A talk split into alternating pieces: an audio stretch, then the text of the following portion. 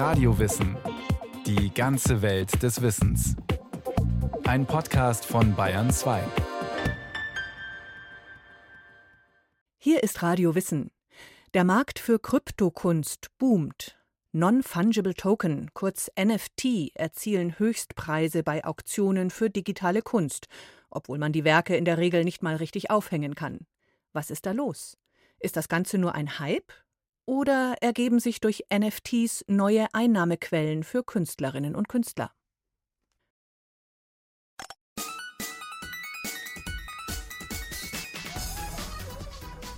Neon Cat ist eines der wichtigsten kulturellen Artefakte, die das Internet jemals hervorgebracht hat. Und eines der nervigsten. Es handelt sich um eine animierte Katzengrafik, die von links nach rechts über den Bildschirm fliegt und dabei einen Regenbogenschweif hinter sich herzieht.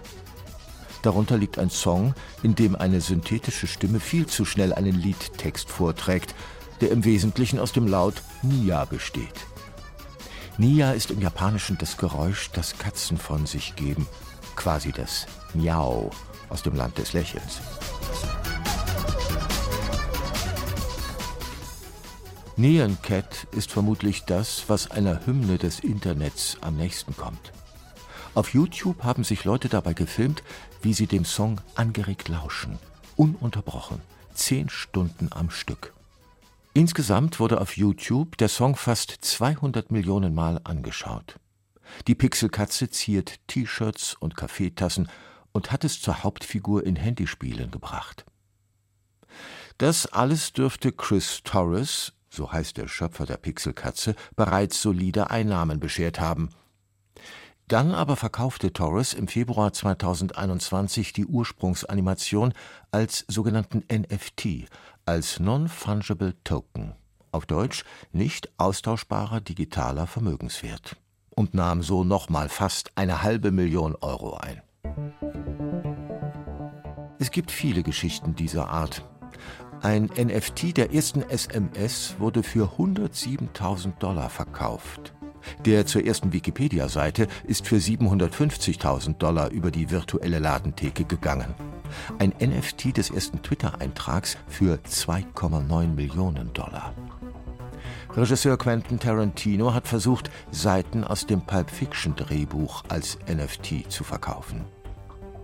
Im Februar 2022 beschließt ein Wiener Kunstmuseum, das Gemälde Der Kuss von Gustav Klimt in 10.000 NFTs aufzuteilen. Eines davon kostet schlappe 1.850 Euro. Der Kunstkritiker und Kurator Kolja Reichert hat im Herbst 2021 ein Buch über NFTs geschrieben. Und die Beschäftigung mit diesem Thema führt dazu, dass er immer und immer wieder erklären muss, was NFTs eigentlich sind.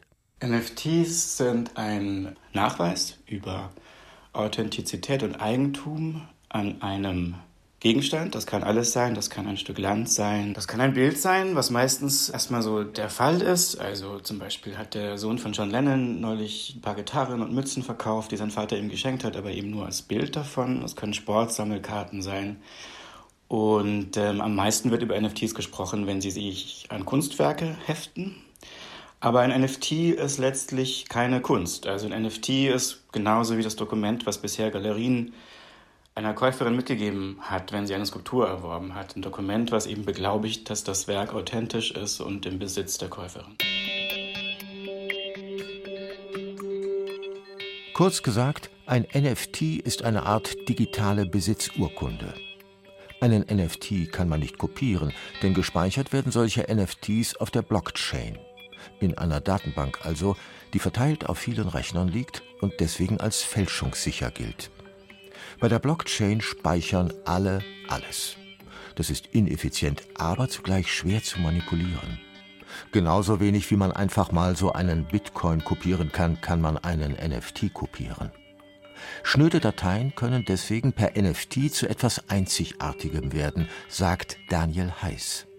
Der Softwareentwickler arbeitet beim Zentrum für Kunst und Medien, kurz ZKM, in Karlsruhe und ist dort unter anderem für die NFT-Sammlung zuständig. Digitale Dateien waren bisher einfach beliebig vervielfältigbar, so dass man danach nicht mehr sagen konnte, was ist das Original und was ist die Kopie. Und das ist natürlich im äh, Kontext von Kunst eine etwas ungünstige Situation.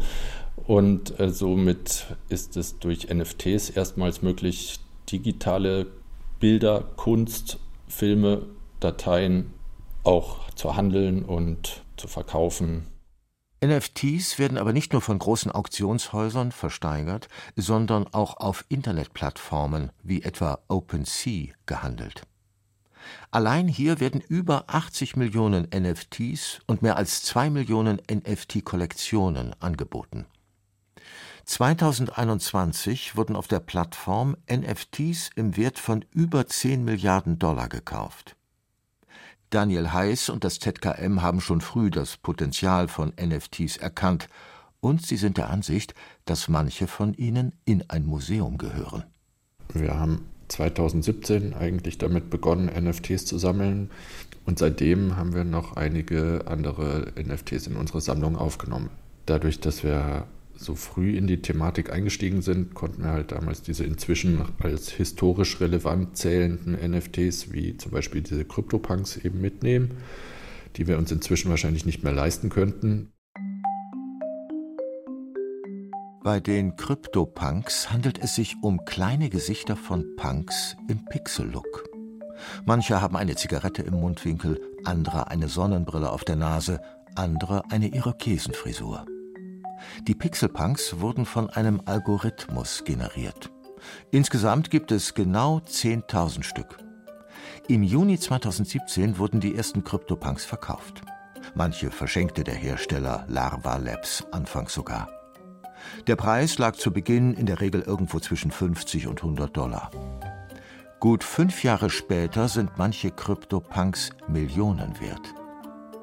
Der Kryptopunk mit der Nummer 5822 wurde im Februar 2022 für sagenhafte 24 Millionen Dollar verkauft. Die Kryptopunks sind nur ein Beispiel für den NFT-Hype, der die Welt seit etwa 2021 ergriffen hat. Ein Hype, der mehr ist als nur ein Strohfeuer und der die Art, wie Künstler arbeiten und Geld verdienen, für immer verändern könnte. So zumindest die Hoffnung. Das ist so meine große Neugierde. Wie kann diese neue Buchhaltungstechnologie, das ist es meiner Meinung nach hauptsächlich, diese neue Buchhaltungstechnologie, der Blockchain helfen, nicht nur so hypertrophe, schrille Parodien der bisherigen Klischees von Besitz und Eigentum hervorzubringen, sondern wie kann das auch dazu dienen, nachhaltigere Ökosysteme für die Kunstproduktion und Rezeption zu schaffen? Wie kann eine stärkere Bindung zwischen Fans und Musikern zum Beispiel stattfinden, wo nicht, wie Conny West zuletzt gerechnet hat, 14 Prozent nur der Einnahmen an die Künstler gehen, sondern wo eben Künstler ihre eigenen Ökonomien bauen können. Und wenn das jetzt auch Kritiker machen und Journalisten und Blogger, dann denke ich, wird es einerseits total furchterregend, das heißt, dass dass wir erwarten können, dass sich lauter einzelne Sonnensysteme von Diskurs bilden, die vielleicht gar nicht mehr gegenseitig ihre Sprache verstehen oder ihre Werte teilen. Und andererseits ist es eigentlich eine tolle Verheißung, weil es wahnsinnig viel Unabhängigkeit und auch so eine Stimulation an Vorstellungskraft bedeutet auf Produzentinnenseite. Das große Versprechen der Blockchain ist die Dezentralität. Beim Bitcoin gibt es beispielsweise keine Zentralbank, die geldpolitische Richtungsentscheidungen trifft. Und anstatt Institutionen damit zu beschäftigen, Verträge zu überwachen, vertraut die Krypto-Community lieber auf sogenannte Smart Contracts. Computerprotokolle, die Verträge nachbilden und auch gleich kontrollieren, ob diese Verträge eingehalten werden. Teil dieser Community ist auch Anas Abdin, ein Pixelkünstler und Computerspieldesigner aus Kuwait. Er bietet seine Kunst auf einer NFT-Plattform namens Foundation an. Dieser Schritt habe sein Leben verändert, sagt er. Er habe in der NFT-Community Gemeinschaft gefunden, außerdem Geld verdient und er sei unabhängig geworden von großen Auftraggebern. The main change Die wichtigste Änderung hat mit dem digitalen Eigentum zu tun. Ich kann meine digitalen Kunstwerke sicher speichern und übertragen. Ich kann nachweisen, was mir gehört und meine Urheberrechte schützen. Und so muss ich mich nicht mehr um diese ganzen Themen kümmern, sondern kann mich voll und ganz auf meine Kunst konzentrieren. So I don't need to bother doing anything else but create art. Bislang hat Annas Pixelkunst im Wert von 3,35 Ethereum verkauft. Ethereum ist die Nummer zwei nach Bitcoin unter den Digitalwährungen. 3,35 Ethereum, das sind Ende März 2022 über 10.000 Dollar. Nicht schlecht als Nebenverdienst für einen Künstler. Allerdings kommen auf sie auch neue Herausforderungen zu. Künstler werden zu sogenannten Creators, zu Leuten also, die nicht nur dann kreativ sein müssen, wenn es um ihre Kunst geht, sondern auch dann, wenn es darum geht, eine digitale Käufergemeinde aufzubauen, erzählt die amerikanische Digitalkünstlerin Mary Lai. Ich habe das Gefühl, dass man als Künstler nicht über den Aufbau seiner Community und das Marketing und all diese anderen Dinge nachdenken möchte. Aber in der digitalen Sphäre ist das sehr wichtig. Wer das nicht tut, der verschwindet einfach. Aber wenn man es schafft, eine Community aufzubauen, dann bekommt man eine Menge Unterstützung. Im Netz ist Andy Warhols Behauptung, wonach jeder Mensch 15 Minuten berühmt sein werde, längst wahr geworden wobei es eben manchmal doch nur fünf Minuten sind oder fünf Sekunden. Ruhm im Internet ist flüchtig. Und flüchtiger Ruhm eignet sich nicht besonders gut dazu, ein NFT-Business aufzubauen. Gefragt sind Geduld und Hartnäckigkeit beim Aufbau eines Netzwerks, denn das braucht man. Und das ist heute nicht anders als in der vordigitalen Zeit. Also der Vergleich zu den Impressionisten ist aus einigen Gründen sehr schön eine große Unabhängigkeitserklärung der Impressionisten damals oder des Impressionistenvorläufers ist dieses riesige Bild Courbet, das Atelier. Also Courbet kommt nicht in den Salon rein, macht seinen Gegensalon auf und zeigt dieses riesige Bild, das Atelier, wo er selber zu sehen ist und sein ganzes Netzwerk, Flaubert, der Schriftsteller und Kunstkritiker, ja. Also er zeigt im Bild sein ganzes Netzwerk und das war neu, dass die soziale Welt derart ins Bild reinkommt, dass die Entstehungsbedingungen der Kunst selber Teil des Bildes werden. Da sehe ich auch eine große Parallele zu NFTs, weil es hier weniger um die Bilder zu gehen scheint und den Besitz an diesen Bildern, sondern eher um die Netzwerke, die sich knüpfen lassen und die Communities, die entstehen, durch deren Hände dann diese Werke gehen und gar nicht mehr unbedingt für immer irgendwo bleiben müssen, sondern eben zirkulieren. Das Atelier des Künstlers zeigt die Freunde und Bekannten des Künstlers Gustave Courbet, dazu seine Fans, Kritiker und Mäzene. Wer heute auf die Foundation-Website des Künstlers Anas Abdin geht, kann seine Follower sehen und wer genau für wie viel seine Bilder gekauft hat. Auf Foundation kann allerdings nicht jeder einfach mal so seine Kunst verkaufen. Einlass bekommt nur derjenige, der von einem anderen Künstler eingeladen wird. Wer darf wo ausstellen? Diese Frage ist nicht neu. Früher waren es die Jurymitglieder im Salon de Paris, die darüber entschieden haben, welche Bilder im Louvre hängen durften. Als Reaktion gründeten avantgardistische Künstler den Salon des Refusés, wo die Werke vieler Künstler gezeigt wurden, die vom Salon du Paris abgelehnt worden waren. Im NFT-Zeitalter sind die Kunstplattformen vielleicht sogar noch mächtiger geworden. Während wir auf dem Kunstmarkt vier riesige Galeriekonzerne haben infolge der Vermögenskonzentration, die den Kunstmarkt in so einen geradezu zerstörerischen Sog gezwungen hat. Vier Galerien, die quasi das Geschehen bestimmen. Gibt es das Gleiche eigentlich bei NFTs? Also wir haben vier große Plattformen, Nifty Gateway, Superware, Foundation, OpenSea.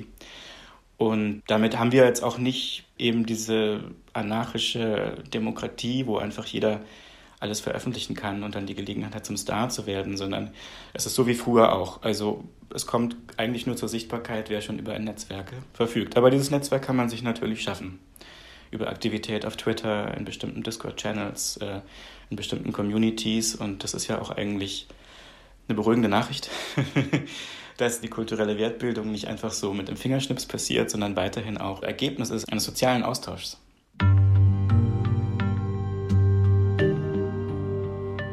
Vermutlich gehört zur Kunst irgendwie auch die Idee, dass sie nicht allen gehört. Zur Idee des Internets gehört hingegen, dass Daten ungehindert fließen und kopiert werden können. Die Bilder, deren NFTs gehandelt werden, können in der Regel nach wie vor kopiert und heruntergeladen werden, und wer will, kann sie sich als Bildschirmhintergrund einrichten oder in einen digitalen Bilderrahmen ins Wohnzimmer hängen. Hier die Idee einer Kopiermaschine, Dort die Idee des kommerziell und auratisch wertvollen Originals. Beides zusammen kann eigentlich nicht gut gehen. Aya Trier ist eine Künstlerin aus Texas, die es unter anderem mit Bildern im Van Gogh-Stil zu einer gewissen Bekanntheit gebracht hat. Irgendwann stellte sie fest, dass ihre Bilder auf der Website OpenSea als NFTs verkauft werden, ohne ihre Zustimmung. Ich habe dann gemerkt, dass eine Menge Bilder von mir kursieren. Ich pochte gegenüber OpenSea auf mein Urheberrecht und habe dann herausgefunden, dass da schon über 100 von meinen Bildern als NFT verkauft worden sind. Und dann ging es einfach weiter.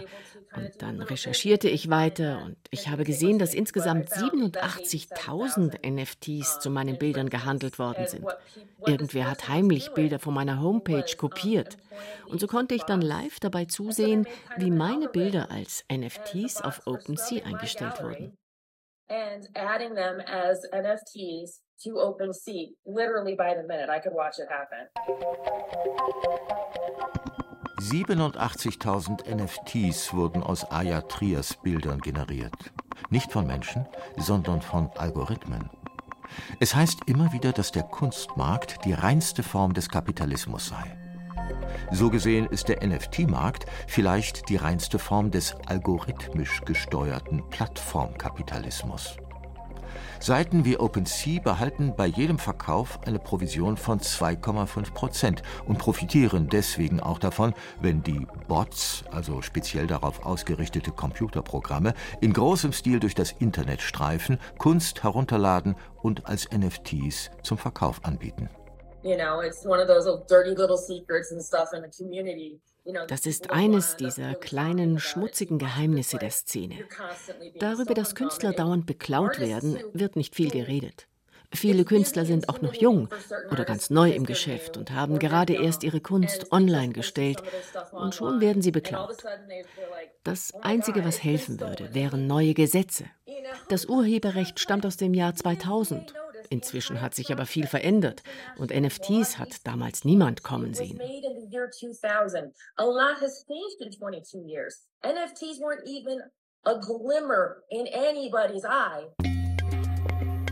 Auch Walter Benjamin konnte nicht ansatzweise erahnen, dass irgendwann NFTs die Kunstszene revolutionieren und unscheinbare Pixelpunks plötzlich für Millionen von Euro gehandelt werden würden. 1935 schreibt er seinen berühmten Essay Das Kunstwerk im Zeitalter seiner technischen Reproduzierbarkeit. Die These Kunstwerke verlieren ihre Aura, wenn sie technisch massenhaft reproduzierbar sind. Das war immer umstritten. Es ist beispielsweise nicht gesagt, dass ein Godard-Film zwangsweise weniger Aura hat als ein Picasso-Gemälde. Nun zieht das Konzept des nicht kopierbaren Originals in die digitale Kultur ein. Die Frage ist nur, zieht damit auch die Aura in die digitale Kultur ein? Mein Eindruck ist, dass die Aura sich eigentlich bei NFTs viel mehr verschiebt auf den Kauf, also auf den historischen Moment, in dem in der sozialen Arena eine Wertsetzung stattfindet und ein Eigentum übertragen wird. Und jetzt eben ein geheimnisvoller, anonymer Bieter ein 69 Millionen Dollar teures JPEG besitzt.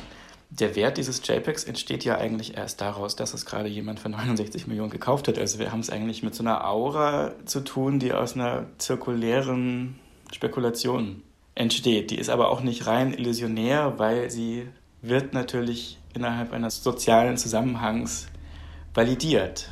Aber es gibt keinen Anlass außerhalb dieses sozialen Zusammenhangs für diese Wertsetzung.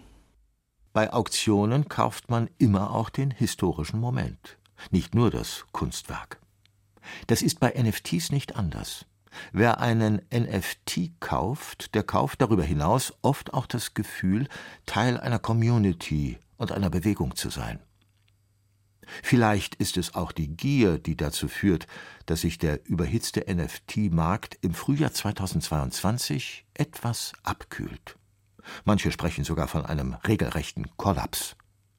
Als der erste Twitter-Eintrag erneut versteigert werden soll, liegt das Höchstgebot bei gerade einmal 250 Euro. Ein Bruchteil der 2,9 Millionen, die dafür ein Jahr vorher gezahlt wurden. Und von den 10.000 NFT-Schnipseln von Gustav Klimts Der Kuss wurden bis zum Mai 2022 nur gut ein Viertel verkauft. Und die sind im Wert auch noch um gut die Hälfte gefallen. Hypes kommen und gehen eben. Aber die Kunst, die bleibt. Die Trophäen der Zukunft werden, glaube ich, tatsächliche Einzigartigkeiten sein, die man nicht kopieren kann. Nämlich wirklich diese unverzichtbaren, unfassbar wertvollen, einzigartigen Dinge, die Künstler machen und die auf nichts passen, was es in der Welt gibt und die unsere Gewohnheiten abprallen lassen und die uns helfen, irgendwo die Zirkulation auch mal anzuhalten und vor etwas zu stehen, was mich im Kopf umprogrammiert und meinen Blick auf alles, was ich danach sehen werde, für immer verändert.